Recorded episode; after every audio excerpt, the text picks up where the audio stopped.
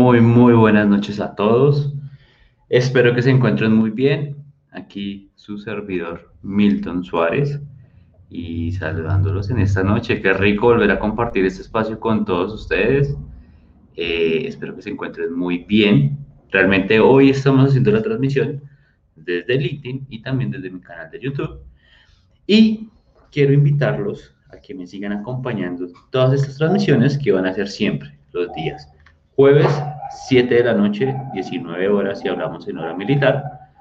Eh, Central Time, para que nos ubiquemos en el mapa geográficamente acerca de qué hora nos podrían ver, porque vamos a hablar acerca de algo muy importante y que va, se va a tratar básicamente en todo este episodio eh, de varias charlas que vamos a tener. Uno, Vamos a aprender de una forma diferente que es más hablando, charlando, conociendo el punto de diferencia de opinión, de visión de otras personas, pero para que ustedes se sientan más acompañados pues por medio de esa conversación.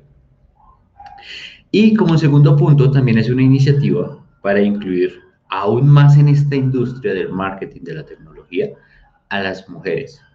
Hace mucho tiempo yo hice una entrevista, una, una encuesta, una entrevista, una encuesta en LinkedIn acerca de una temática que era, a la hora de elegir un socio, tú te fijas en si es hombre o mujer, cómo la eliges principalmente. El resultado de esa encuesta fue, les puedo decir casi que un 70-30 y 70% de las personas decían, yo no me fijo realmente en si es hombre o mujer, me fijo más en sus habilidades. Y muchos muchas personas me, me, ayudan como a profundizar en ese tema. Yo decía, ok, perfecto, entiendo tus puntos. Pero encontré un gran vacío y un, y un desfase en ese sentido y era, puede que a nivel ético, si en ese instante yo le preguntara a la sociedad, incluso a mí mismo, si somos machistas, vamos a decir, claro que no. Pero nuestros actos, las acciones que hacemos a diario en nuestros proyectos y en nuestros trabajos, ¿afirman eso realmente? Entonces ahí es donde encontré esa brecha y encontré que realmente bajo diversos estudios que están actualmente corriendo en Internet, las pueden consultar, eh, el acceso que les estamos brindando a las mujeres para que sean un partícipe de este escenario es extremadamente bajo. Entonces fue cuando dije, gracias a Dios y el universo, yo tengo la fortuna de estar rodeado de un gran círculo que he conformado de mujeres que realmente son talentosas, inteligentes, eh, que destacan en cada una de sus áreas y dije, ¿por qué no sacarlas a la luz? ¿Por qué no hacer que sigan brillando en ese ambiente? Porque este escenario realmente, eh, sí, puede que se encuentren en mi perfil, pero también merece estar expuesto a otras personas. Y hoy vamos a arrancar con una persona muy especial y se les voy a explicar por qué. Con Yadira nos conocimos hace bastante tiempo cuando yo creé mi primera comunidad de marketing digital que se llama Go Marketeros. Y es una comunidad pequeña, porque parte de nuestra filosofía es que nos gusta la calidad más que la cantidad. ¿Eso qué implica? Que en su mayoría permitimos entrar personas que realmente aporten y que permitan crecer. En ese momento eh, pues desde ahí con, con Yaya nos empezamos a conocer y yo he notado que ella tiene un gran talento. Y aparte de tener talento con los memes, porque hasta les puedo decir que es memera profesional, eh, tiene mucho conocimiento. Actualmente también se encuentra liderando y, y, trabajando en el área de comunicaciones de una de las mejores universidades de Colombia y tiene mucho que dar, pero eh, no la he visto que tenga mucha oportunidad o quizás que se atreva mucho a lanzarse aquí al escenario. Entonces dije, ¿por qué no hacerlo? ¿Por qué no demostrarles y también mostrarles a ustedes que hay joyas escondidas con excelente conocimiento que lo pueden compartir con todos ustedes? Así que para no dar más eh, preámbulo y traer de aquí a nuestra querida invitada, antes de eso, quiero que también en el chat se sientan y se apropien absolutamente de todo lo que ustedes quieran preguntar en cualquier instante. Las preguntas las vamos a responder durante o al finalizar, pero siéntanse totalmente libres. El, el, chat es completamente para interactuar. Si yo lograra meterlos aquí, pues lo haría para que conversemos mejor, pero pues hay que mantener la dinámica. Eh, así que siéntense ahí libres, cuéntenos desde dónde están, qué proyectos tienen actualmente a medida que vamos conversando. Y bueno, a nuestra invitada especial y Yadira. Hola, buenas noches. Bienvenida. ¿Cómo estás? A nuestro escenario. ¿Cómo te encuentras? Cuéntame cómo estás en esta noche en tu primer LinkedIn Live. Mi primer LinkedIn aquí plataforma. con nada más y nada menos que contigo, que es de verdad un honor compartir escenario con una persona tan, tan pro en lo que hace y sobre todo con un buen ser humano, que eso es como la base de muchas de las cosas que hacemos. Entonces, más que feliz con esta invitación y nada, aquí dispuesta a conversar, a aprender, a realimentarnos, que ese es el propósito final de todo este, esta dinámica. Bueno, Millay, mil y mil gracias por acompañarme. Chicos, todos los que nos están viendo, tráigasen a su familia, a sus amigos, a sus colegas, incluso, perdón el comentario, pues yo soy así ya ahí, sabe que lo soy. Hasta si tienen por ahí el amante de su amigo, invítenlo que vean esta transmisión, que compartan con nosotros. Esto es para que lo aprovechemos. Son 60 minutos, el tiempo se va acabando, entonces inviten, inviten. Cojan ese enlace que está aquí arriba y envíen y hagan spam por nosotros. Muy bien. Yadi, ¿quién eres tú? Cuéntanos un poquito más y, profundizar en quién es Yaira Escobar, qué te dedicas, qué te mueve. Aparte de la introducción que ya dije que eres una memera profesional. bueno, pues Milton, yo creo que lo, lo, primero y lo más importante es que a mí me mueven mis pasiones. Y cuando uno se mueve desde las pasiones, dar la milla extra nunca cuesta. Lo segundo que podría decir es que soy una apasionada de unir voluntades y propósitos. Y cuando uno trabaja desde el mercadeo, desde la comunicación, desde el service design, desde la innovación, para unir esos dos eh, em, puntos, hace que pasen cosas mágicas, eh, que cambien cosas o que las personas cambien o que las situaciones cambien o que las empresas cambien. Entonces, con base en esas pasiones, en esos puntos, en, unir voluntades y propósitos, es que me he movido en los ya 14 años de vida profesional que tengo. Y eh, nada, digamos, si nos vamos a lo académico, comunicadora social periodista, especialista en mercadeo, magíster de mercadeo de AFIT y con cositas varias de, de cursos en, en, design thinking, en service design, en liderazgo. Entonces, todo eso ha sido como parte de los ingredientes que me han permitido construir las cosas que he construido hasta el momento y aportar a las organizaciones a las que he aportado hasta el momento y construir las comunidades que, que, se han logrado construir hasta el momento. Mamá de tres gatos, yo sé que para algunos el tema de la maternidad de, de animalitos es eh, polémica por decirlo menos, pero pues han sido mi compañía durante ocho años, entonces es una parte muy importante de mi vida y nada, una apasionada, ¿verdad? Yo creo que eso es, es, lo que me mueve, apasionada por el liderazgo, apasionada por la comunicación, apasionada por aportar, por servir, por cumplir con el propósito. Genial, ¿no? Y yo creo que es muy importante eh, entender quién eres porque algo de lo que a mí me ha encantado e incluso eh, me sorprendió la vez que vi la charla que ibas a, que, que dictaste a lo final, eh, aquí les cuento, ya dicto una charla hablando exactamente de todo ese mundo de los memes, pero pues ya hablándolo desde un ámbito, podemos decir, un poco más profesional.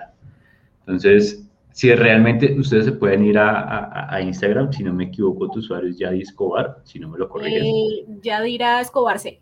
Yadira Escobar C. Y, y créanme, a diario ustedes van a tener una fuente ilimitada de memes de todos los estilos. Y no son memes de cierta manera que uno puede decir como, ah, son infantiles o son de un contexto fuera, sino realmente a veces son memes muy profundos que se mueven en ese ámbito del marketing y, sobre todo a los negocios. Entonces, tiene algo muy importante y me, gusta esa ciencia que hay detrás porque al final esto es psicología del consumidor.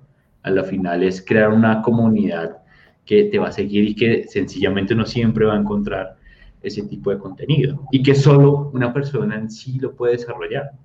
En mi caso, yo comparto uno que otro meme por ahí escaso que encuentro, pero la forma en que quizás Yaira lo hace es totalmente diferente como yo lo hago. Entonces, es importante que vayan y visiten su cuenta para que entiendan un poco más a profundidad lo que les estoy contando. Y como yo sé que aquí hay varias personitas que nos están acompañando, eh, varios alumnos que yo invité que me acompañan en algunos cursos en Platzi, había un tema que hablábamos en un live anterior y era ¿qué está sucediendo con las universidades? Realmente la educación, ¿qué tanto yo debería estar? ¿En una universidad o debería ser quizás en una universidad independiente, se podría decir, como Platzi? Eh, y, aquí viene una pregunta importante eh, y sobre todo para que felicitemos a, a, a Yadira y es, tú acabas de terminar un magister en marketing. Cuéntanos un poquito más de esa experiencia porque yo sé que la viviste a profundidad.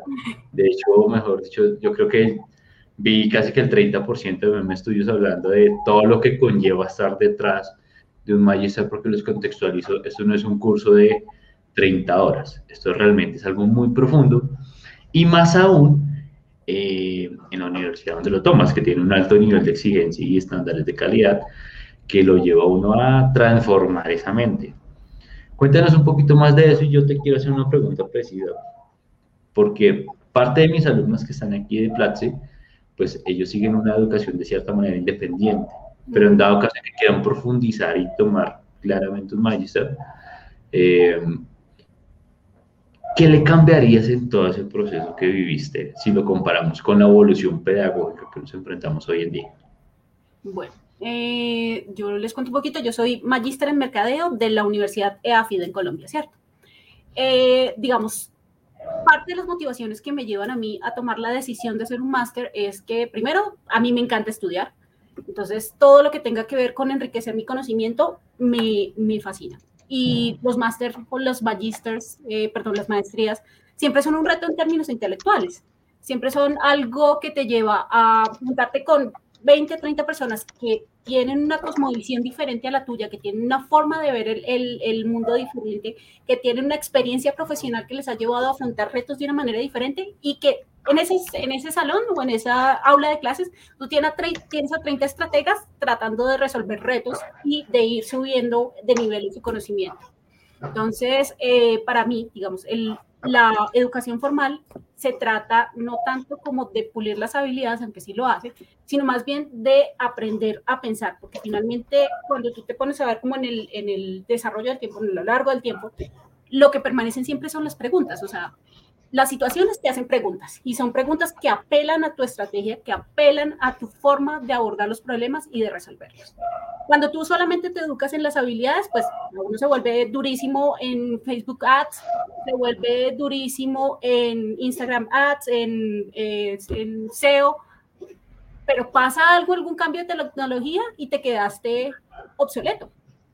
Entonces, por eso uno necesita, como a mi modo de ver, balancear las habilidades estratégicas, la forma eh, de pensar, la manera en la que estás abordando el reto, pero por otro lado también tener en cuenta y tener muy fresquitas esas habilidades técnicas que te van a permitir afrontar esos pequeños retos tácticos y que alimentan los objetivos estratégicos que tú te planteas como persona, como organización, como marca personal.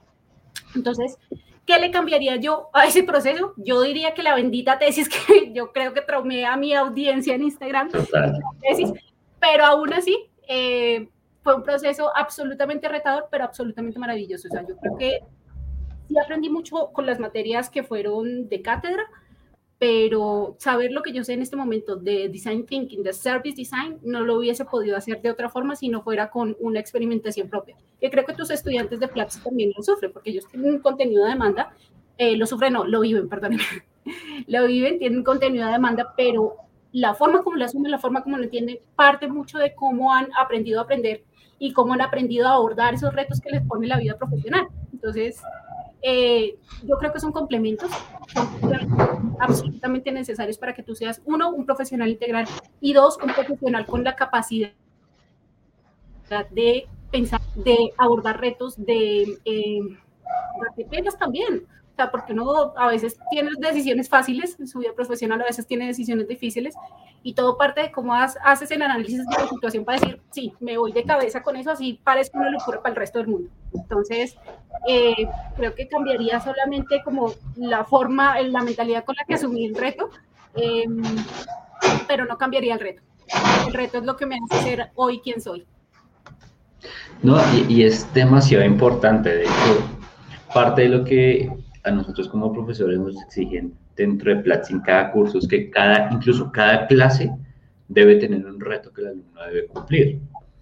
Y, y si eso de cierta manera lo contextualizamos con la educación, es que no, no me gusta la palabra educación tradicional, pero digamos que el sistema educativo que tiene una universidad, en teoría también lo tiene, solo que la manera en que quizás el profesor lo desarrolla es diferente, no lo deja tan claro. A la final, un, un alumno se traza el objetivo de cumplir con tener la nota mínima en los tres cortes parciales que hay en, en el semestre eh, y, y, sencillamente como en calcular qué puedo hacer, qué no puedo hacer para pasar, ya sea raspando o bien.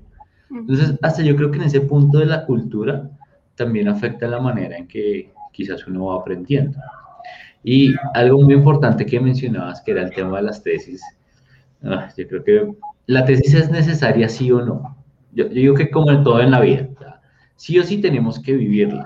Si en este caso me diera por, eh, no sé, hacer algún magister o estudiar en algún lado y me colocaran una tesis, yo creo que, bueno, puedo estar en la capacidad de hacerlo, pero no con el gusto, porque les cuento un poco más de mí. Durante mi etapa de colegiatura, cada año nos hacían hacer una tesis empresarial. Entonces, claro, yo ya vengo con una gasolina quemada en ese aspecto que, pues no es que quiere decir que no me aporte, solo que ya entiendo cómo es esa metodología y pues no me va a profundizar.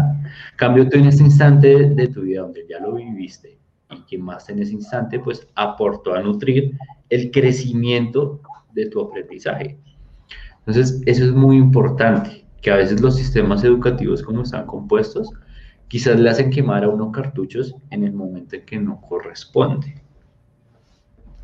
Y eso, y, eso es, yo, yo, no sé si es por la estructura, les cuento así rápidamente que va a ser una invitada del próximo live.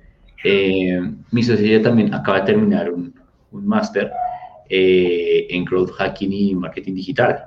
Y digamos que de cierta manera yo acompañé todo ese proceso eh, y también encontrar la misma estructura que en este instante tú tienes. Ahorita tienen que hacer un proyecto de grado que pues, tiene que documentar absolutamente todo. Entonces cuando digo, no, sé qué tanto bueno sea en ese progreso de desgastar o desgastar o, o volver aplicable a lo que están aprendiendo. Si lo analizáramos desde el punto de vista de, de design thinking, Mm, ¿Tú crees que el proceso de la tesis en cualquier máster sería un punto coherente al finalizar de evaluación si, si, se tomara como en ese proceso de diseño de los procesos? Yo... ¿O tú crees que inmediatamente es algo que descabezamos y se debería crear ese otro proceso?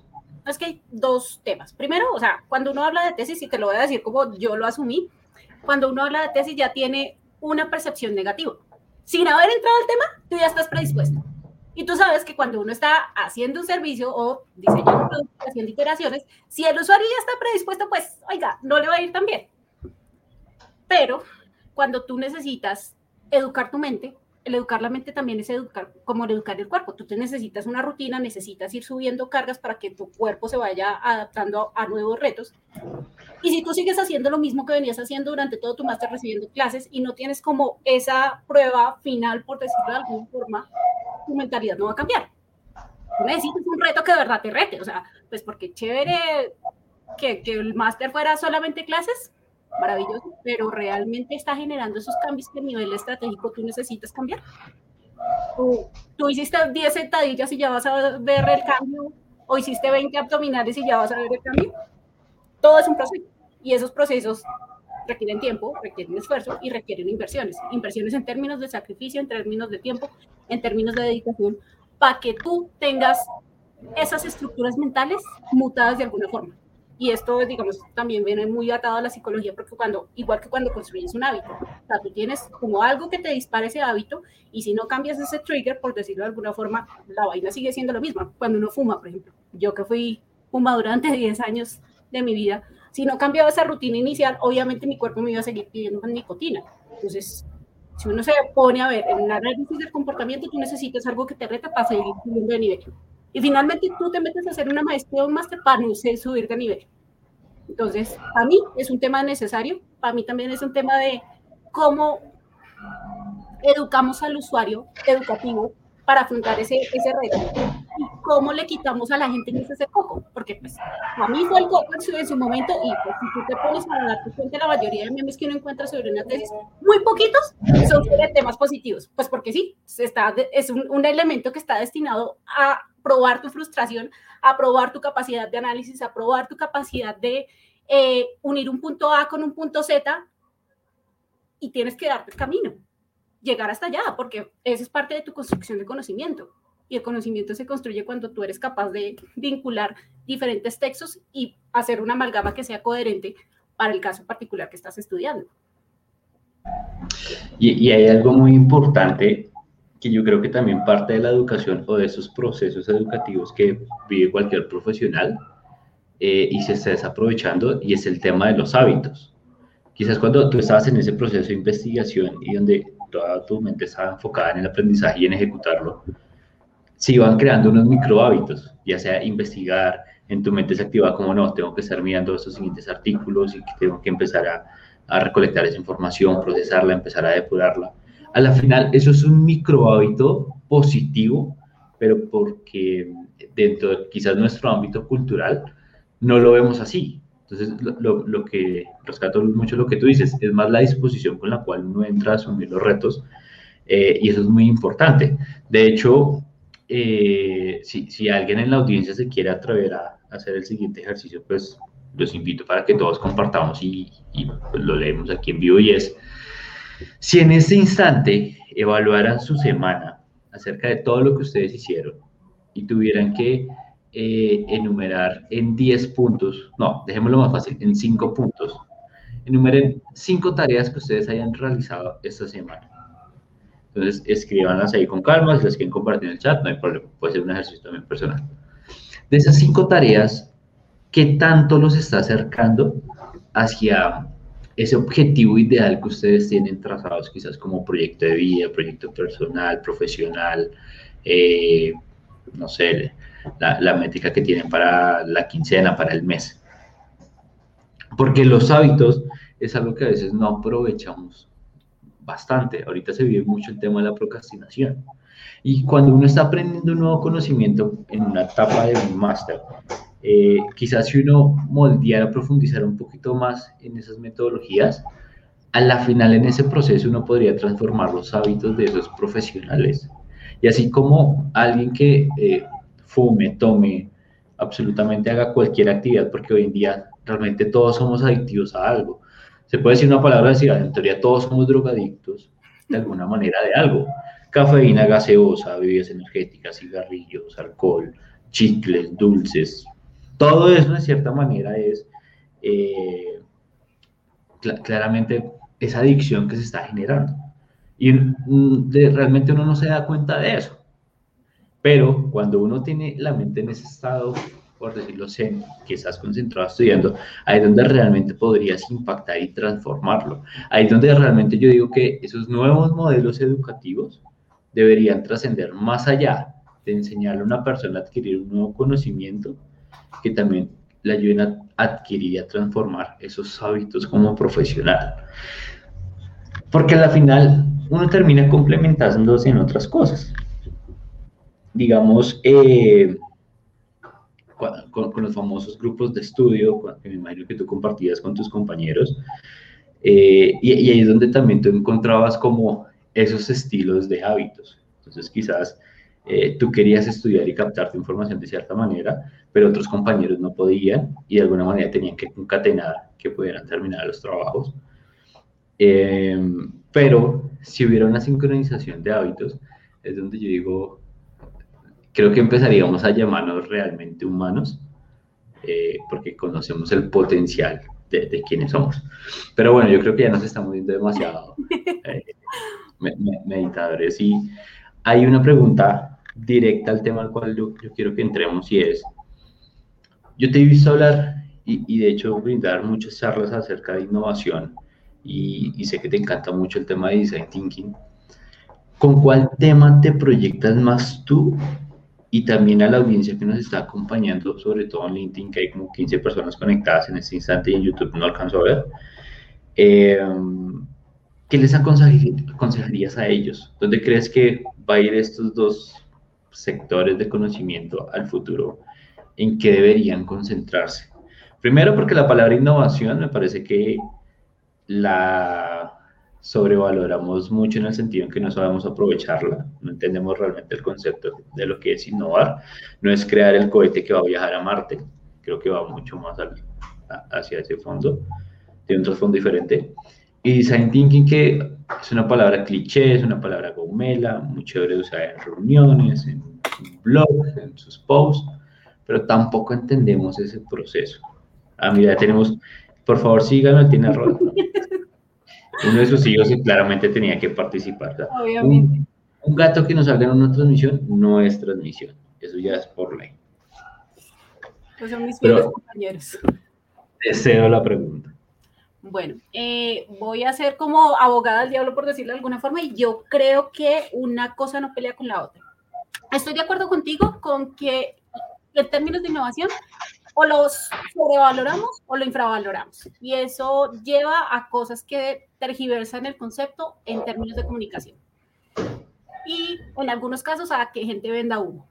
Ahí sí puede ser un poquito complejo el, el Pero, o sea, a mi modo de ver, y digamos como mi eh, acercamiento al tema de la innovación design thinking viene también desde el mercadeo y em, desde mi formación en mercadeo es acercar necesidades de las personas a propuestas de valor importantes que se generan desde las organizaciones. O sea, no es producto, servicio y te lo mercadeo como está puteado el término y me perdonan el, la pela de cobre. Pero em, entonces ese acercamiento desde este foco, desde este punto de vista, hace que tú siempre tengas como esos dos pilares, o sea, cuál es la oferta de valor y cuál es el grupo de interés, el público objetivo, el target al cual tú te vas a aproximar. Entonces, tienes que ser de valor y tienes que conocer a quién te vas a aproximar. Y bajo esa lógica, la innovación sigue siendo, sigue teniendo esos dos pilares, o sea, qué propuesta de valor estás eh, generando, estás reformando, estás eh, eh, diseñando y a quién se la estás ofreciendo. Y cuando yo digo a quién se la estás ofreciendo, no solamente ese público externo, sino también en tu organización o tu público interno. O es eh, tú como marca personal, cómo estás mejorando un proceso X o Y que te va a traer a ti más valor, ¿cierto? Entonces, bajo esa lógica, tú puedes irte por el design thinking, que es, a mi modo de ver, no es una metodología, sino una práctica, porque cuando tú hablas de metodologías, hablas de pasos, hablas de etapas, o sea, todo muy rígido. Y lo último que es el design thinking y la innovación son cosas rígidas. Es si tú llegas con la plantilla del el proceso de innovación a una organización y la piensas aplicar, eso no es design thinking y eso no es innovación. Es una metodología, es eh, una práctica y cuando tú hablas de una práctica, tú tienes elementos, una caja de herramientas y unas formas de aproximarte. Entonces, puede que para la organización eh, que hace negocios B2B sea más práctico hacer, no sé, entrevistas a profundidad con sus grupos de interés y con base en los insights que tú estás encontrando, construyes la propuesta de valor. Pero tú te vas a una organización que tiene eh, venta al consumidor y ya no necesitas solamente la entrevista a profundidad, sino que también necesitas input de cómo está manejando canales, cómo está siendo la pauta eh, digital, cómo está el posicionamiento de marca. Entonces, esos pueden ser indicadores eh, cuantitativos y tú tienes que coger todos esos ingredientes, lo metes a la ollita de la innovación y generas algo que sea único para esa organización o único para ese caso de negocio. Pero pues uno no puede andar pensando como que esta es una plantilla y la plantilla me sirve para todo, porque no lo estás haciendo bien. A mi modo de ver, obviamente. A mí me surge una pregunta importante. Yo creo que cuando uno habla, habla de innovación y sobre todo si lo enfocamos al sector de los negocios, si tuviéramos que analizar 10 empresas al azar y, sobre todo evaluar su jerarquía si tienen un área de innovación como tal, me atrevería a decir que de esas 10 empresas, máximo dos realmente tienen un área de innovación. Y si uno mira la infraestructura de esas compañías, quizás son compañías multinacionales, compañías grandes que en teoría pueden tener un área de innovación contratando a personas o profesionales de innovación para que evalúen todo el proceso. ¿Tú crees que el área de innovación como tal es un recurso que hay que invertirle demasiado? o una empresa, no pequeña, pero sí quizás en su fase mediana, grande, puede tener esa área de innovación y quitarnos quizás, estoy diciendo atrevido, el, el tabú de la mente que es un área costosa y que solo innovan las grandes compañías que tienen grandes números para soportarlo. Yo voy a, entrar aquí con cosas polémicas otra vez y es que yo creo que la innovación no debe ser un área, porque cuando tú dices que es un área y tienes solamente un equipo de innovación, resultamos en esas cosas que en las empresas es como, eso es suyo, entonces, ah, usted tiene que hacer algo de innovación, pues mijito, eso es parte de, su descripción de cargo, eso no tiene que ver conmigo. Va, le toca la puerta al gerente comercial, ah, no tengo tiempo porque tengo que atender la meta de este mes. Va con el de mercado, no tengo tiempo porque tengo que analizar los insights de este mes.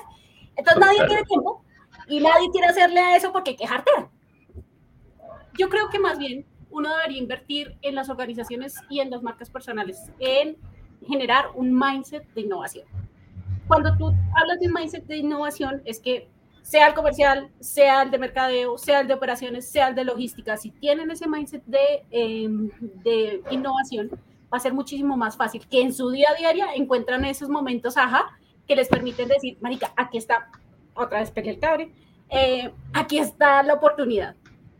Y cuando tú en la vida diaria estás viendo esas oportunidades, es muchísimo más fácil que tú le digas, oiga, va y le toca el de operación en la puerta de comercial. Encontré esta oportunidad de mejora que yo creo que funciona. ¿Usted qué piensa? Y se vuelve más un, un tema de aprendizaje y de co-creación y un tema colectivo y colaborativo. Entonces, esa me parece a mí que es una mejor forma de asumirlo, es una forma que no, em, que hace que los límites de la burocracia o de las estructuras organizacionales no se interpongan en el camino de la innovación y además hace que tú construyas un ambiente en las organizaciones que sea un ambiente de confianza. Finalmente tú te pones a pensar cuáles son las organizaciones que en el tiempo han perdurado y son las organizaciones que son capaces de generar cultura organizacional en la que la confianza prima y en la que la gente se siente segura. Y esto ya me, me fui un poquito a mi cuento de liderazgo, pero es para darte un poquito de, de este input que yo creo que es importante. No, y es supremamente válido, porque mira que de hecho algo que me encanta a mí es debatir, porque exactamente es eso, o sea, es tener una, una, una, tesis y una antítesis, y en este caso, pues tú me formulaste exactamente lo que quizás en mi mente era totalmente eh, diferente, porque he visto en compañías el área de innovación. Entonces yo digo, ya, ya, ya le tengo los primeros clientes para que ya les haga la consultoría, porque no le hallo... Eh, fallas en, la lógica que, que, nos estás expresando. Mm, ¿Tú crees que actualmente el liderazgo en las compañías actuales les hace falta innovación? ¿Le hace falta innovación al liderazgo en, las compañías? Pues es que cuando lo metes es, es un tema denso. En lo saco es difícil responder. Creo que, o sea, el liderazgo es un tema humano. Entonces, cuando tú hablas de liderazgo, tienes que hacer un poquito más de zoom y hablar de los líderes.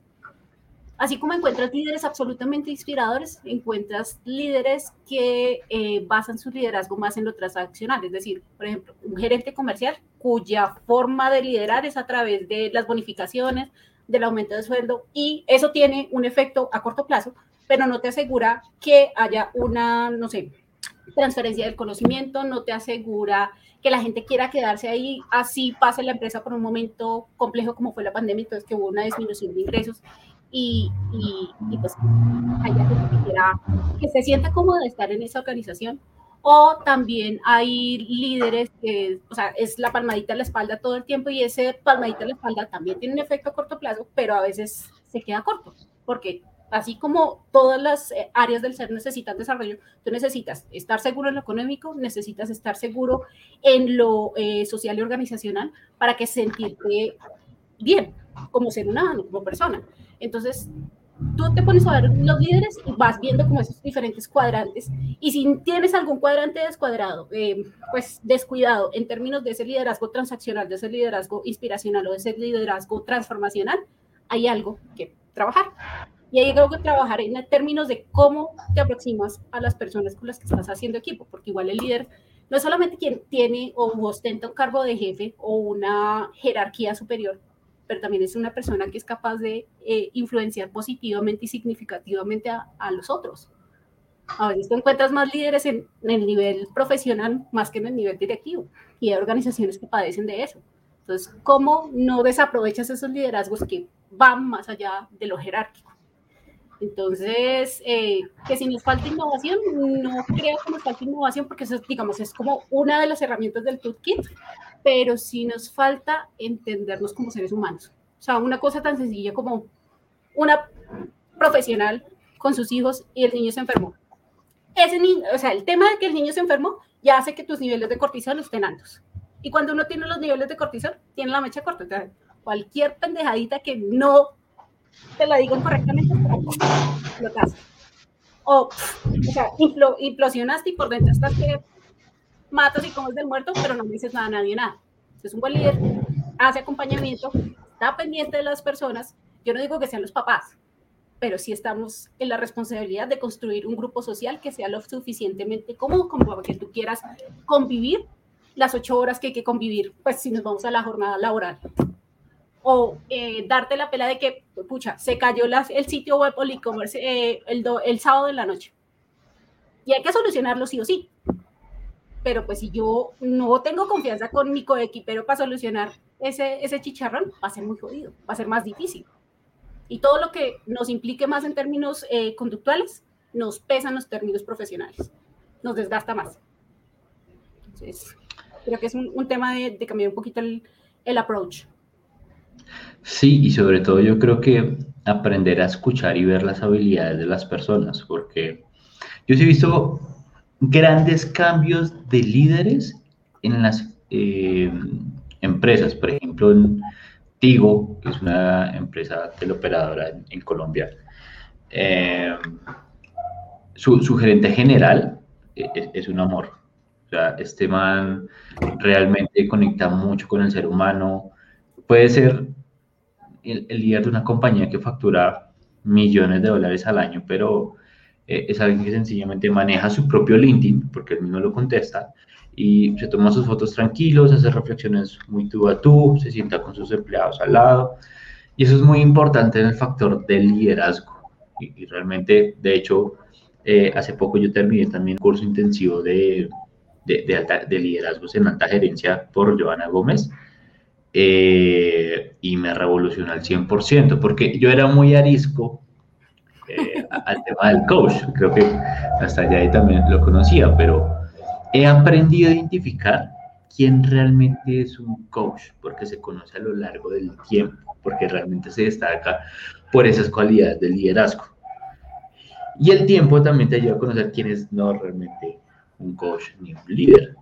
Y créanme que ese mundo es fascinante, pero también muy abrumador, porque el liderazgo parte de uno. Y, lo que tú decías, puede que uno tenga un problema personal que puede llegar a afectar el problema, eh, el ambiente laboral, eh, y es sencillamente entender la naturaleza humana de cómo nos comportamos y también aprender a autoliderarnos.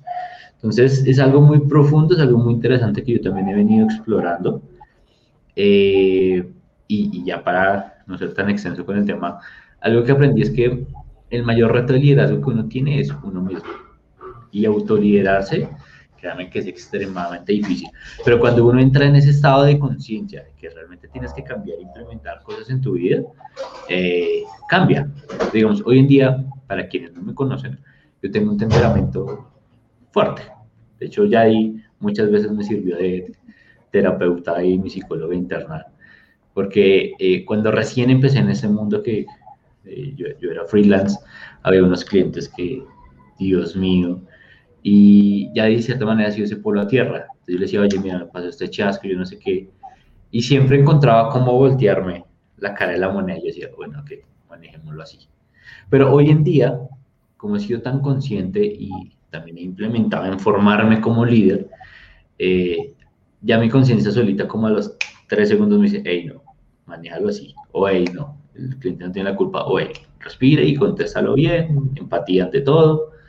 Entonces, e, e, es algo interesante donde tienen que profundizar. Entonces, el autoliderazgo, desde ya se los digo, evalúen qué tanto lideran ustedes su vida y ustedes mismos, para que logren liderar también una compañía, así sea de dos personas hasta de dos mil personas. Y de hecho, eh, el ejercicio de liderar a dos personas es la versión demo gratis de lo que tienes que preparar para cuando tu compañía ya tengas dos mil personas. Porque liderar dos mil personas eh, ya es un nivel diferente de dopamina, realmente.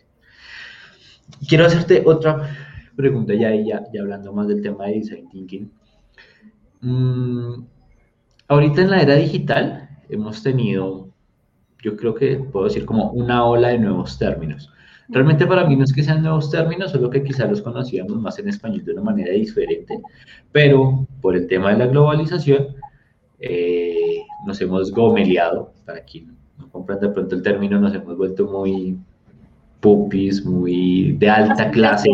Con el lenguaje.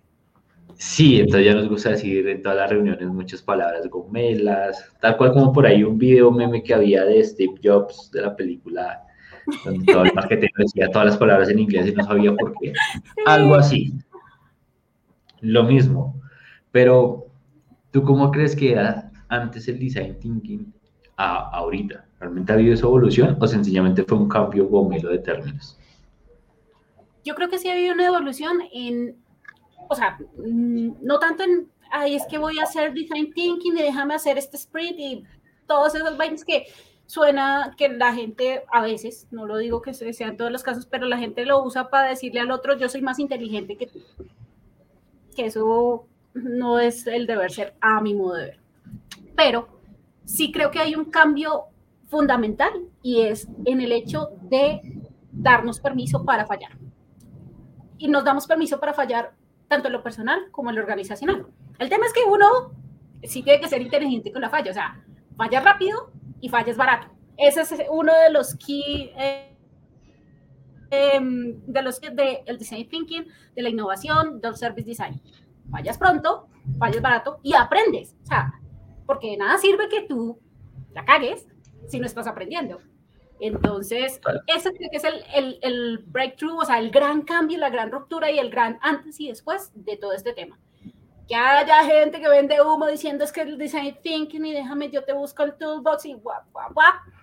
Eso es otra, otro, otra situación y es una situación que no ayuda a que haya los cambios organizacionales que se necesitan para tener un mindset de innovación, un mindset que permita eh, cambiar y ofrecer propuestas de valor acertadas.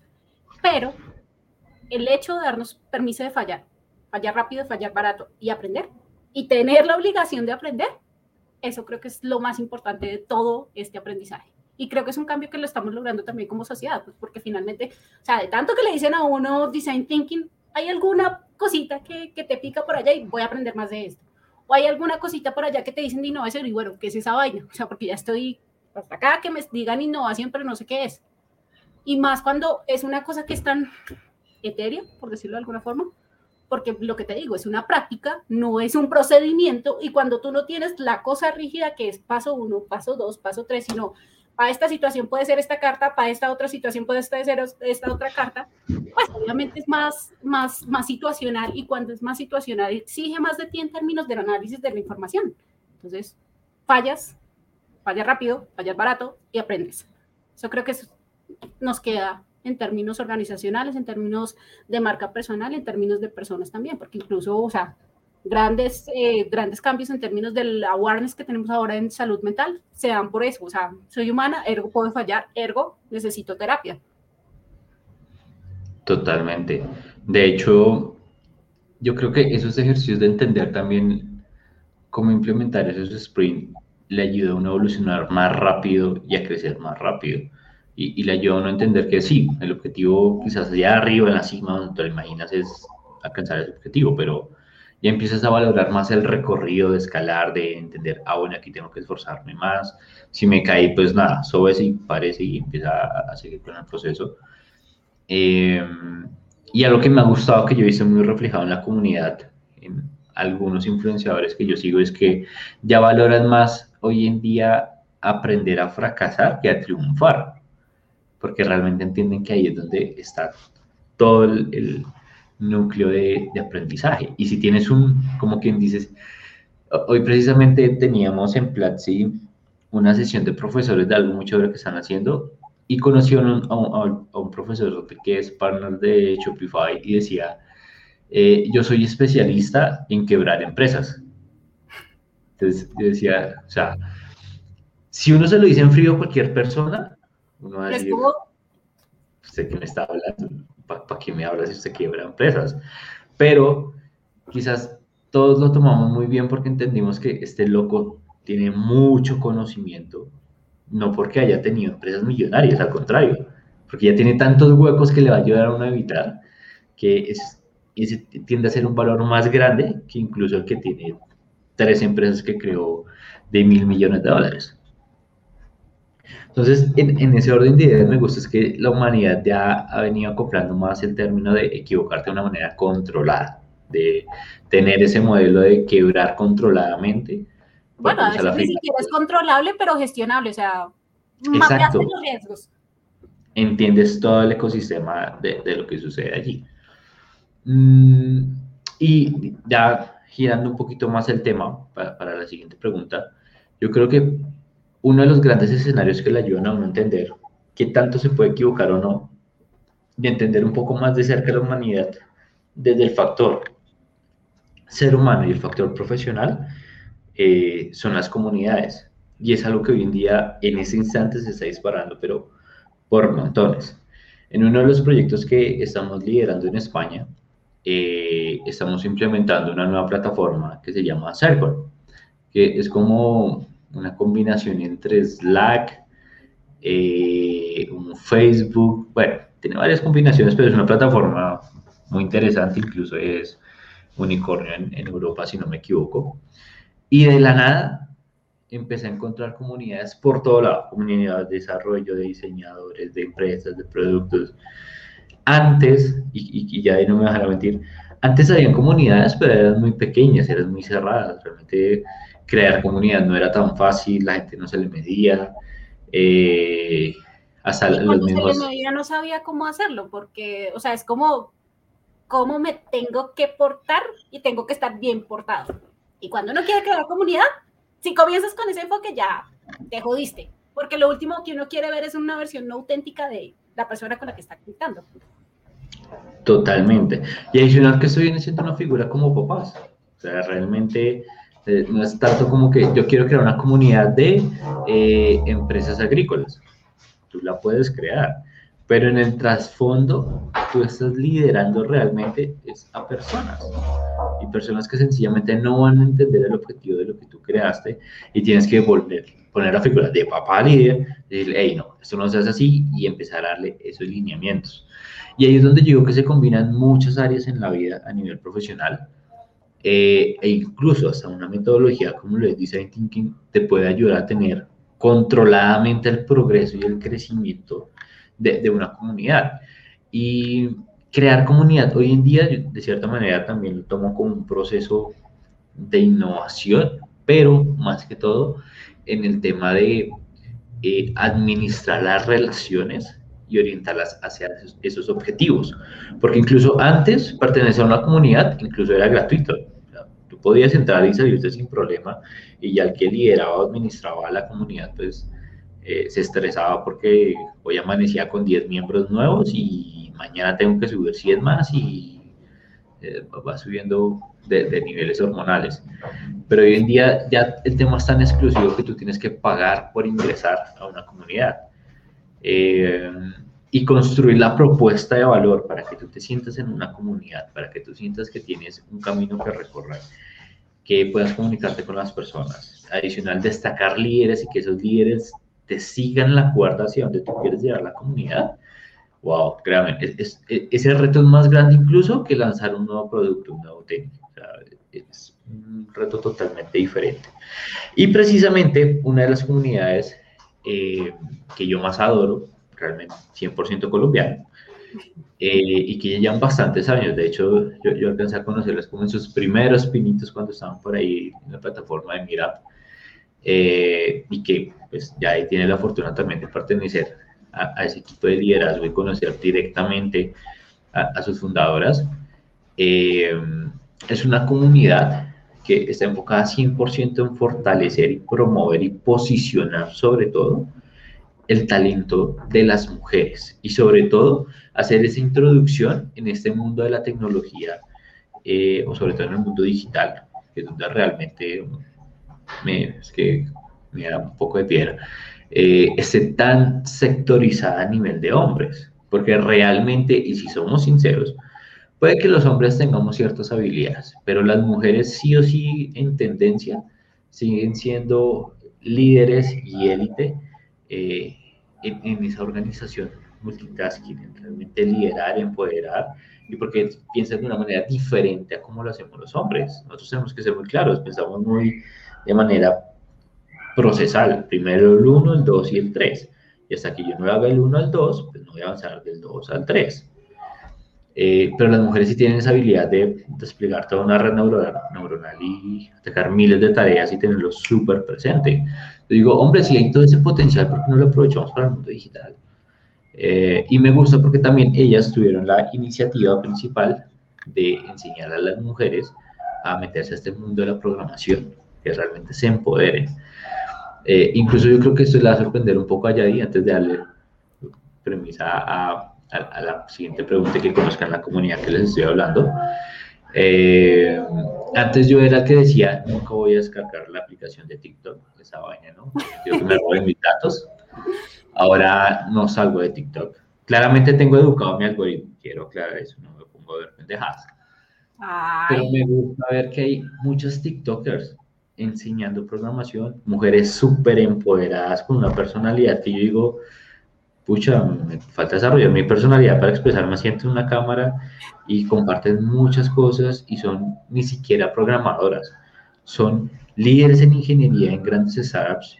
Imagínense la responsabilidad que tiene eso, porque lo que decía ya, puede que ahorita se cayó el e-commerce, ellas son las que tienen que empezar a reaccionar y a mirar cómo carajo lo solucionan. Y por otro lado, crean contenido fabuloso. Entonces me encanta ver ese crecimiento, pero falta aún muchísimo más. Y aquí ya es donde te, voy a dar ese espacio y es, ¿por qué llegaste a Girls Latam? ¿Qué es Girls Latam realmente? ¿Quiénes son? ¿Cómo se construyeron? ¿Hacia dónde se van? Eh, ¿Cómo les va en ese plan de amigas que yo a veces las veo que se van por allá a disfrutar de varios paseos juntas y se viven como mujeres y también bajo ese objetivo de comunidad que tienen que me parece muy lindo? Bueno, eh, primero contarte, Geek Latam es una comunidad que inspira, conecta y empodera a niñas, mujeres y jóvenes de América Latina para que utilicen la tecnología como un elemento que les ayuda a empoderarse, que les ayuda a romper sus barreras, a eh, mejorar tanto de manera psicológica como de manera comportamental o de manera económica, porque entendemos que las mujeres y la tecnología son dos elementos de cambio que permiten romper los círculos de pobreza. Entonces, yo sé que esta vaina suena así como gigante, pero para mí fue una cosa muy linda porque yo llego a Geek Satam, uno, interesada por las cosas, el contenido duro, o sea, de vamos a hacer un taller de Facebook Ads, vamos a hacer un taller de em, alguna tecnología en particular. Yo llegué a uno de esos talleres, pero después me invitaron como a un pequeño petit comité, un pequeño café, después de eso para que no se conociera. Pues yo cuando no conozco a la gente usualmente soy tímida. Eh, entonces llegué con cierta prevención de, pues, de esas vainas de que le dicen a uno, te invito a tal cosa y te van a vender la vaina. Entonces yo llegué con, con prevención. Un multinivel. sí, o sea, que llegué con mucha prevención. Pero además, o sea, llegué en un momento de mi vida en el que estaba, o sea, era muy complejo porque me habían echado mi trabajo, estaba dolida por eso, eh, tenía dudas con respecto a mi valor propio, a mi valor como profesional, a mi valor como persona. Entonces, cuando tú tienes esa encrucijada de cosas en el corazón, pues, pues pucha, o sea, sospechas de todo primero, comenzando por ti mismo. Yo me voy a ese petit comité y encuentro personas maravillosas, personas que están dispuestas a dar de lo que tienen sin pedirte nada a cambio.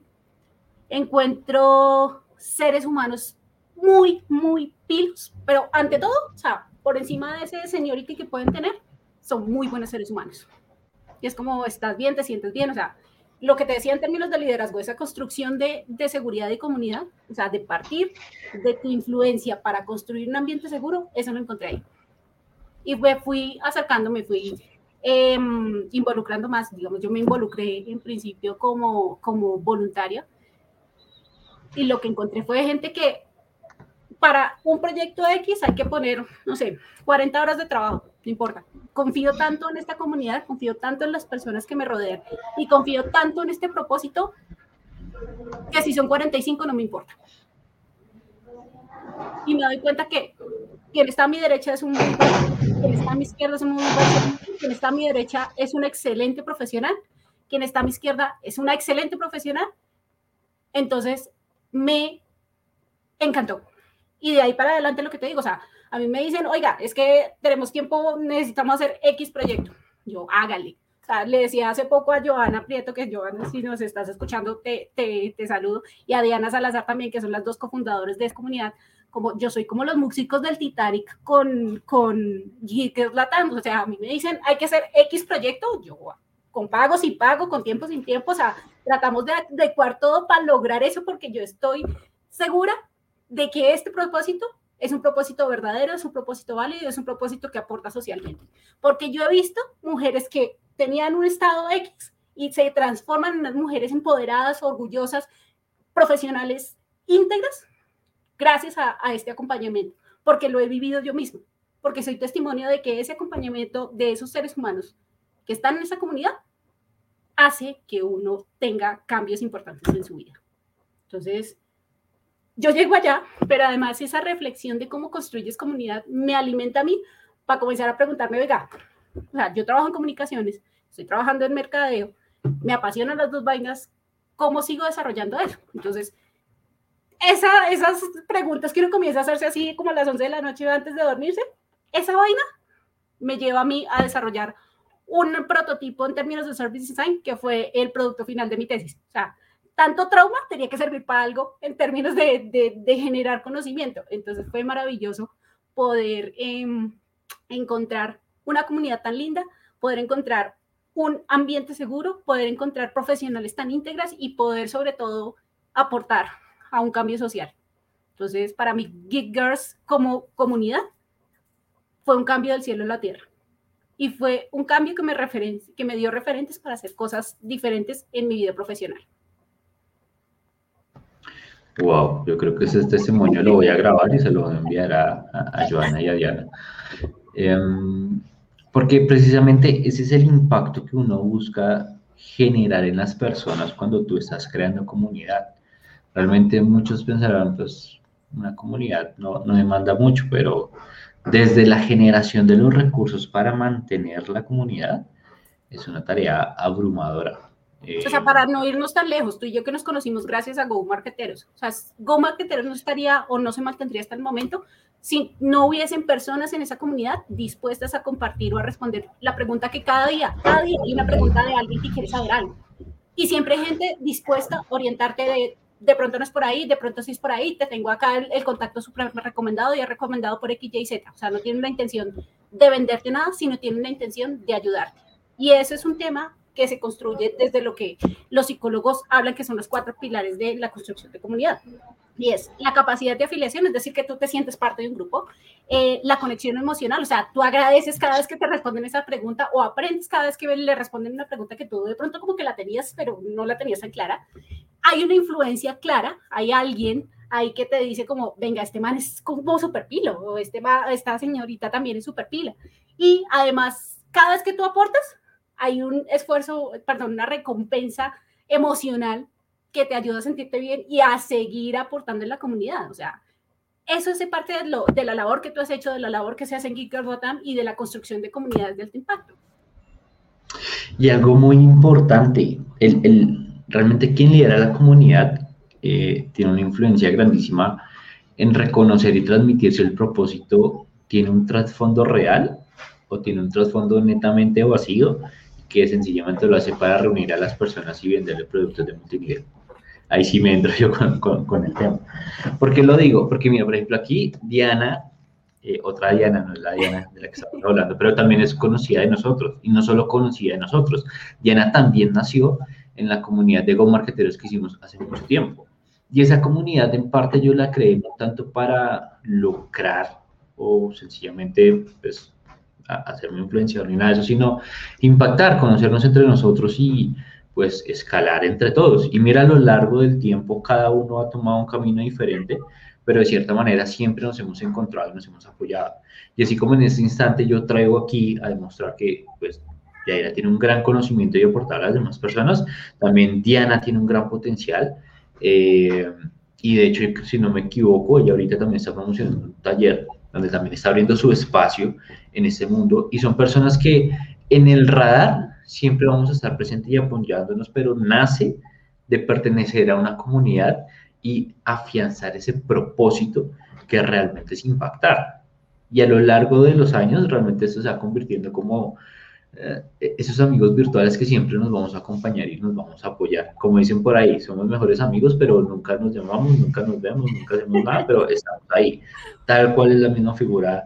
Y, y, me encanta que por lo menos en ese momento cuando traté de dejar esa semilla, se ha mantenido. Porque aquí está el, el, reflejo que estoy transmitiendo en pantalla. Tengo a una grandiosa colega que nos está acompañando hoy y aquí también está viendo otra grandiosa colega que tiene mucho por aportar. Entonces, el mensaje realmente es creer en el propósito y cuando tú crees el propósito y lo defiendes, lo puedes transmitir a otras personas, como es en el caso de Yadi, y, no solo Yadi, realmente la comunidad de, de, de Latam ha crecido tanto que ya son un montón de mujeres eh, y que ya tienen una presencia internacional grandiosa y de hecho eh, reconozco mucho esa labor que, que, hizo todo el equipo porque esa apertura internacional que hicieron no lo hace cualquier persona y requiero mucho trabajo hablar con otras personas, presentar la comunidad, crear todo eh, ese entorno para hacer lo que tú decías, que yo me sienta parte de, esa comunidad. Em, y sobre todo, eso, va a sonar muy cliché tipo motivacional, pero eh, el factor económico pasa a un segundo y tercer plano, porque uno se concentra tanto en ese propósito que uno sabe que a lo largo del camino de algún momento lo que uno sembró, pues se, va a retornar. Eh, y es un ejercicio bonito que yo estoy haciendo ahorita con varias personas, eh, sobre todo que, he encontrado en, en Platzi, que necesitan orientación y de cierta manera tratan como de verme en una figura de mentoría. Tú sabes que a mí me cuesta mucho esa palabra porque pienso que un mentor tiene que tener una gran estructura, pero aún así me he abierto y he logrado crear es como un mini programa de acompañamiento donde semanalmente nos reunimos un rato y son charlas que disfruto un montón. De hecho, eh, algo que yo hablaba con mi coach era, decía, siento que ellos me están coachando a mí, yo no a ellos. O sea, a veces alguna duda existencial. Cuando, tú das clases, por ejemplo, o cuando tú haces monitorías, cada vez que tú le explicas el tema a otra persona, te queda muchísimo más claro. Entonces, es parte de ese proceso de realimentación que tú tienes que hacer en el proceso de la apropiación del conocimiento, o sea, y la transferencia del conocimiento, porque si tú no te sientes como explicando lo que estás diciendo, muy seguramente van a decir, este man me está vendiendo una bolsa de humo gigantesca. Entonces pierdes credibilidad. Parte del tema de, de escuchar a otros, de ser mentor o simplemente de escuchar como lo hemos hecho tú y yo para las vainas que, que las que tú me dices, tengo una duda con X o Y cosas de liderazgo, pues yo no me siento mentora ni coach de eso, pero venga, o sea, en mi corta experiencia, esa pregunta clave puede ayudarnos a desarrollar mejor el tema. Y lo mismo pasa, pues con ahorita que estábamos hablando un poquito de, de, de lo económico pasa en segundo plano, lo mismo pasa en el mundo del mercadeo, o sea, cuando tú has hecho una construcción de marca y has entregado tu propuesta de valor de una forma adecuada, te aparecen 20 mil productos más baratos, pero tú no cambias tu marca. Tú no cambias con lo que te queda siempre, porque ya sabes que te va a cumplir, ya sabes qué es lo que te funciona bien y ya sabes qué es con lo que te sientes cómodo. Entonces, si nos damos cuenta, este tipo de aprendizajes son aprendizajes eh, transversales para muchas eh, disciplinas. Entonces, muy chévere darse cuenta que cuando tú tienes como esos básicos claros, tienes la posibilidad de jugar en múltiples eh, campos del conocimiento y, sobre todo sembrar e, e, e, ese nicho de semilla en las demás personas, porque muchas personas me van a decir, bueno, Milton, pero entonces empieza a cobrar la hora de consultoría, porque es tiempo que estás invirtiendo. A la final, mi moneda transaccional es diferente, es sentir la satisfacción de que le estoy ayudando a esa persona a evolucionar y llegar a otro nivel. Y sencillamente a un futuro va a llegar algún retorno con alguna recomendación, trayendo un cliente, eh, tener siempre ese apoyo. Y sigo afianzando mucho lo, lo, que yo te comentaba al inicio, con lo que actualmente se mueve también con marqueteros, y es más calidad que cantidad. ¿Sí? Si quisiéramos crecer con marqueteros, pues se abre la comunidad y que lleguen mil personas. Pero ¿de qué me sirve tener mil personas que no van a sentir esa propiedad, esa exclusividad? Decir, ah, bueno, si yo hago aquí una consulta, todos me van a ayudar o de alguna manera vamos a encontrar eh, cómo solucionarlo. Y algo que me ha pasado muy bonito es, yo tengo una comunidad chiquita, pequeña, pero sustanciosa. ¿Y por qué tengo una comunidad pequeña? Porque yo me encargo de conocer e interactuar con cada una de esas personas, ya sea para contarle un chiste, para pedirle un favor o para interactuar en algo. Y eso realmente pasa, que a lo largo del tiempo siempre te van a tener en ese radar. Y cuando eso se propaga ya en volumen, pues tienes un resultado como lo puede ser la comunidad de, de GitKer Latam, que realmente pues logramos masificar 300 veces más ese mensaje eh, y hacen que las mujeres crezcan y sean inspiradoras. Y creo que es un proceso bonito que necesita como tal el ser humano. Eh, hace mucho yo tiempo leí y me encontraba varios artículos que decían que los hombres necesitan compartir con otros hombres y tener sus espacios de esparcimiento y a tomar cerveza, a jugar bolos, que no sé qué más cosas, eh, porque nuestra naturaleza pues nos hace como, uno necesita ese espacio de compartir con otros hombres a, diferencia de las mujeres que intentan compartir espacio con sus mujeres, con, con otras mujeres. Pero también pertenecer a una tribu, a una comunidad, te lleva a desarrollar también otro tipo de objetivos y también la naturaleza y la química de tu cuerpo se va a comportar de una manera diferente. Por eso es que también hoy en día existen las comunidades de las religiones y les encanta ir a, servir a las demás personas, así sea alineando una fila, porque sientes que estás aportando algo. Entonces, un, parte de la reflexión que yo creo que les podemos dejar acá y claramente abrirles la invitación, si quieren unirse y apoyar a la, comunidad de GitKer Latam, pueden hacerlo. No necesariamente tienen que ser mujeres. También los hombres podemos entrar a apoyar a la comunidad y hacerla crecer y sobre todo hacerla visible, porque es lo que más necesitamos ahorita, ampliar esa cuota de mujeres en todo el mundo digital. Lo mismo a, marqueteros, si se quieren unir, solo es que me dejen un mensaje interno, yo hago un scrapping de que sí califiques y pueden entrar. Em, pero el mensaje es ese. Valía si actualmente perteneces a alguna crew, algún tribu, alguna comunidad que te permita también desenvolverte y crear ese networking de crecimiento. Porque al final encontrarte y exponerte ante demás personas eh, te van a ayudar, no ya, quizás a un mediano o largo plazo, encontrar ese punto de conexión para llegar a cierto ítem. Eh, y sobre todo crear conexiones es muy importante, hablar con las demás personas. Les puedo decir aquí claramente, si no hubiera sido por ya, yo no hubiera podido participar en un gran evento que me gocé con todo el amor del mundo durante casi dos horas y media eh, en la universidad donde ella trabaja, aportándoles acerca del LinkedIn, que es algo que me apasiona. Eh, y así cada una de las personas te irá aportando y también se va volviendo un canje, social el empezar a ayudarnos los unos a los otros. Entonces, evalúen qué comunidades están y cómo están aportando y si realmente se sienten propios de la comunidad o no. Porque una cosa es que en este instante se vayan a Facebook, busquen Comunidad Bogotá, le dan unirse al grupo y ya.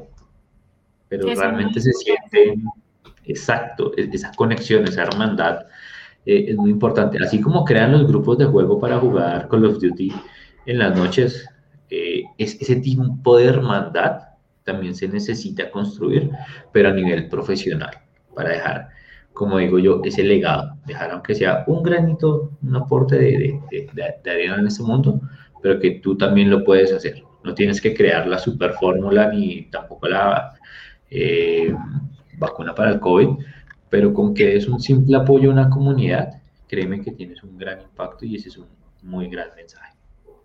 Y esto lo conecto también con lo que tú predicas en tu curso de LinkedIn en, en Platzi, y es que networking implica primero dejar el ego al lado y tener la voluntad de, de aportar a la gente sin esperar. Porque cada vez, o sea, Los seres humanos en eso somos muy, muy intuitivos. Cada vez que tú ves que alguien te va a aportar algo porque espera ganar algo en el corto plazo, porque la relación que quiere establecer está transaccionada, de una vez te, te predispones. Y el networking, la construcción de comunidades, el pertenecer y el ayudar al otro, implica que tú estás aportando sin esperar, comillas, nada a cambio, que lo vas a recibir, porque el estar en una tribu, estar en una comunidad, en un grupo social, siempre te da algo a cambio. Pero lo primero lo básico es que tú partas de dar sin límites y de dar lo que sabes. Y todos sabemos, todos tenemos algo que aportar. Entonces, te das cuenta de esas dos pequeñas verdades que tienes ahí, como a veces están demasiado cerca que no las ves.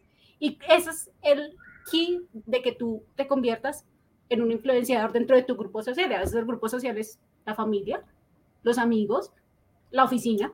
Entonces, o sea, es de verdad vernos de una perspectiva diferente y una perspectiva que está apuntando a tu propósito personal y al servicio. Totalmente. Y, mira, un ejemplo paralelo a, lo que Duan nos comenta y es, eh, claro que de cierta manera es medio chiste, como cuando sabes programar y programas tus propios widgets para ella, OBS. Entonces, así como las grandes comunidades de desarrollo se sienten tan en hermandad que crean sus códigos y los comparten con las demás personas, cuando alguien te va a decir, oye, pues cobra por ese código, tú lo creas, invertiste tiempo, pues cobra. Si no existiera esa hermandad de compartir y dejar un ego a un lado, no existiría una plataforma como la, la que es más popular, que es WordPress, para que te puedas crear tu sitio web. Si no existiera eso, estarías pagando yo creo que triple para poder crear eso. Y eso se aplica en cada uno de los universos eh, donde existimos. Entonces realmente aportar tu conocimiento eh, e-, es importante. ¿no? no siempre todo es monetización. Hay otros aspectos y escenarios donde sí puedes monetizar porque tenemos que vivir de algo. Pero las comunidades deben tener un propósito totalmente diferente. Entonces, e-, ese es un gran mensaje. Y de hecho, ya para ir cerrando, eh, Diana Jerónimo nos hace una reflexión muy importante y es compartir conocimiento eleva el crecimiento personal y colectivo. La monetización es, es el resultado y no necesariamente el objetivo principal. Ella tenía la fortuna de compartir con nosotros y otras personas y admira esa evolución que se ha, hemos tenido a lo largo del tiempo y sobre, sobre todo de contribuir en comunidades. Entonces, eso es lo bonito, porque quizás uno está en, en un proceso de la vida donde está en la etapa cero, aprendiendo muchas cosas y tratando de ser ese gran profesional e influenciador donde uno quiere llegar, pero en ese proceso tú vas creciendo con otras personas que se vuelven esa hermandad digital eh, y que te vas a ir apoyando. Y que al final del ejercicio tú vas a decir, sí, sí se podía, sí lo logré. Pero no solo lo, lo logré como de manera personal, sino lo logramos todo en sus diferentes objetivos, pero porque como comunidad también nos apoyamos. Desde actividades tan sencillas como hagamos este tipo de lives, apoyemos otros talleres, hagamos unas clases, promovamos el último libro que alguien publicó. Todas esas acciones realmente van a impactar siempre y cuando tengas un objetivo y un propósito extremadamente claro. Y bueno, como el tiempo es, es oro apremia y muchas personas ya se estarán perdiendo la novela de las ocho, eh, porque la mayoría de Latinoamérica les encantan las novelas. Yo, yo, por ejemplo, me veo Masterchef los fines de semana. Eso sí es imperdonable porque me encanta a, a veces no eh, nada, mi querida Yay, mil, mil gracias por compartir ese escenario conmigo. Realmente es muy importante, sobre todo, haberte traído aquí.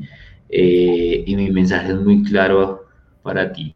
Tú estás hecha para brillar, tienes un conocimiento asombroso para profundizar. Eh, y creo que alguna vez te lo dije, las tarimas te están esperando. Tienes mucho por contribuir, no solo de la comunidad donde perteneces, sino también como tú misma, como profesional y como conocimiento. Yo sé que poco a poco ha ido saliendo a la luz, eh, pero creo que también ya es hora de empezar a exigirte más y aparecer en otros escenarios porque sé muy bien que, vas a brillar y pues muchísimas gracias por compartir este escenario conmigo e impulsar y ayudarme a impulsar esta iniciativa de que las mujeres también necesitan tener ese espacio como lo han tenido los hombres. Querido Milton, de verdad, muchas, muchas gracias por tu generosidad, por tus palabras que de verdad significan mucho para mí. Eh, aprecio mucho que tengas como la iniciativa de hacer estos espacios con mujeres porque, como te contaba, en Geek Girls Latam, una de las tácticas que utilizamos para impulsar la presencia de las mujeres en tecnología son las role models. Cada vez que tú ves a alguien con quien te puedes identificar haciendo algo que tú creías que no era posible, se rompe una, un estereotipo, se rompe una barrera mental y nos empoderamos de hacer cosas. Y esto no solamente funciona a nivel psicológico para las mujeres, sino para todo el mundo.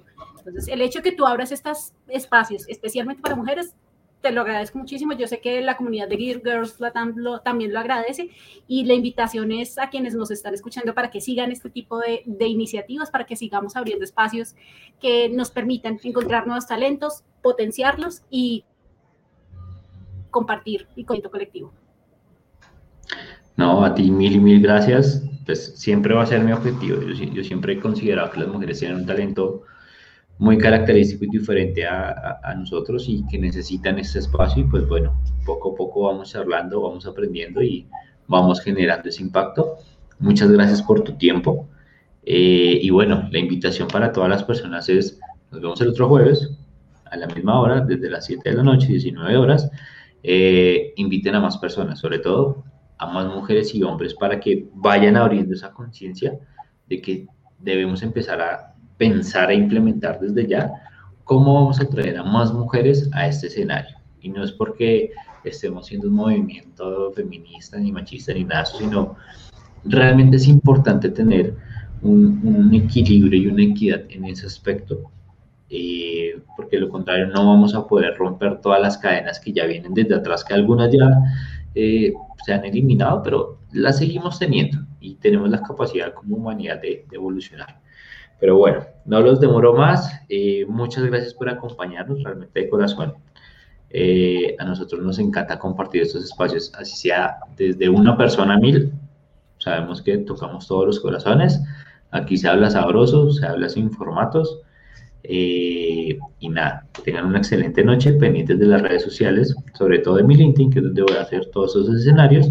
Y ya di, mil y mil gracias. Por favor, compártenos tus redes para que te sigan.